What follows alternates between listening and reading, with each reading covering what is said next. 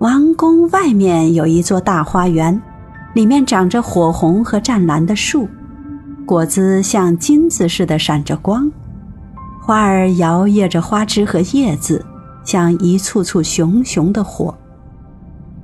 地上是精细的蓝色沙子，就像灵光一样。下面是一片奇妙的蓝色世界，不禁令人以为自己是高高的站在天上，而不是在海底，眼中只有天。可以看到太阳，太阳像朵紫花，射出的阳光洒满了四处。每位小公主在花园里都有一小块地，可以按照自己的愿望栽种。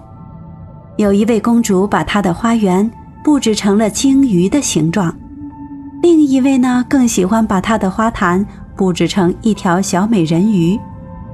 最年轻的那位公主把她的花坛布置成了球形，像太阳一样。种的呢全都像阳光那样赤红色的花。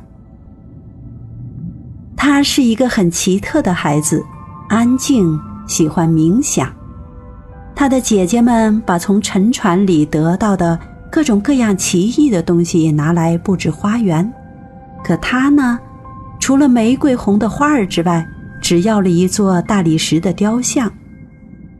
那雕像是一个俊朗的男孩，用白色明亮的大理石雕成的，是从一艘沉船上掉落到海底的。小美人鱼在石雕旁边。种了一株玫瑰红的垂柳，柳树长得很茂盛，很快嫩枝就垂到了雕像上，又朝着蓝色的沙底垂落下来。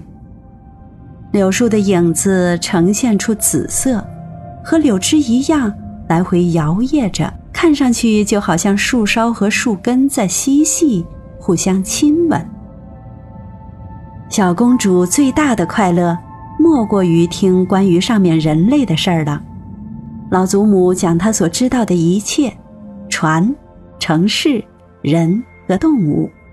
令他觉得最奇异的是，在地面上花儿会散发出香味儿，海底的花儿却没有香味儿。树林是绿的，可以看到树之间的鱼儿高声地唱着歌，令人十分开心。老祖母说的鱼是小鸟，不这样说他就听不懂，因为他们没见过鸟。等你们满十五岁了，就允许你们到海面上去，在月光下坐在岩石上，看那些过往的大船、树林和城市。祖母说道。